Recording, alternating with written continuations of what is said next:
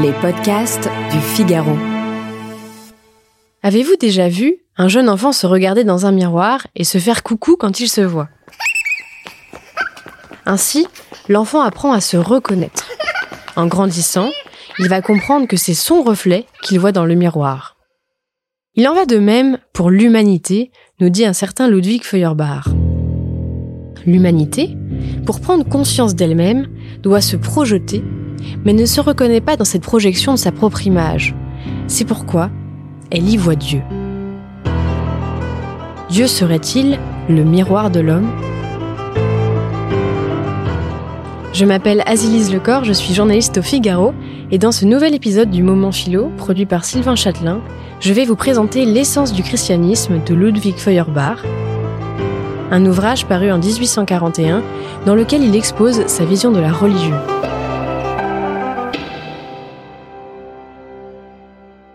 Feuerbach est un disciple de Hegel, comme Marx, un disciple dit de gauche. Selon lui, le propre de l'homme est de vouloir se connaître. Or, pour se connaître, l'homme a besoin de s'objectiver, c'est-à-dire de se rendre connaissable. Nous avons parlé de l'enfant qui se voit, se projette dans le miroir sans se reconnaître. Il en va donc de même pour l'humanité. Mais dans un premier temps, elle ne va pas reconnaître son objectivation, mais y voir Dieu. L'être divin n'est rien d'autre que l'essence humaine, ou mieux, l'essence de l'homme séparée des limites de l'homme individuel. Feuerbach différencie ici l'homme générique et l'homme individuel, c'est-à-dire l'idée d'homme et le particulier, vous et moi. Or, les hommes individuels ne se reconnaissent pas dans l'idée générale d'homme, car en tant qu'homme individuel, vous et moi, sommes limités dans nos actions. L'homme individuel projette alors loin de lui des qualités proprement humaines, comme la raison, la sagesse, l'amour, sur un être imaginaire qu'il croit supérieur. Il y voit donc Dieu lui-même. Les hommes ont finalement cru que ce miroir était plus vrai qu'eux-mêmes, alors qu'il n'est qu'une illusion, nous dit Feuerbach. La religion repose sur cette aliénation. Mais pourquoi faudrait-il sortir de cette aliénation? Car l'homme se trouve dépossédé de quelque chose qui lui appartient au profit d'une réalité illusoire.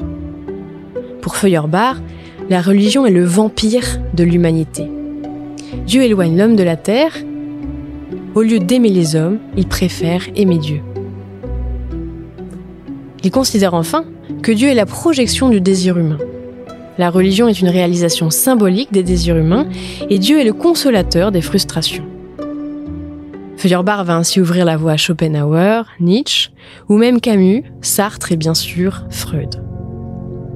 En chaque homme, il y a la volonté d'être heureux et la religion est la croyance illusoire d'un homme malheureux qui va lui donner à espérer. Cette idée bien connue de la modernité nous vient donc du disciple de Hegel. Finalement, au-delà de tout débat sur l'existence de Dieu, c'est une belle et grande question que pose Feuerbach à ceux qui croient. Ne faites-vous pas un Dieu à votre mesure?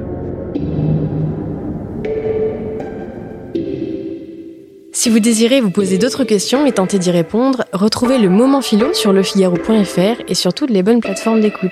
À bientôt.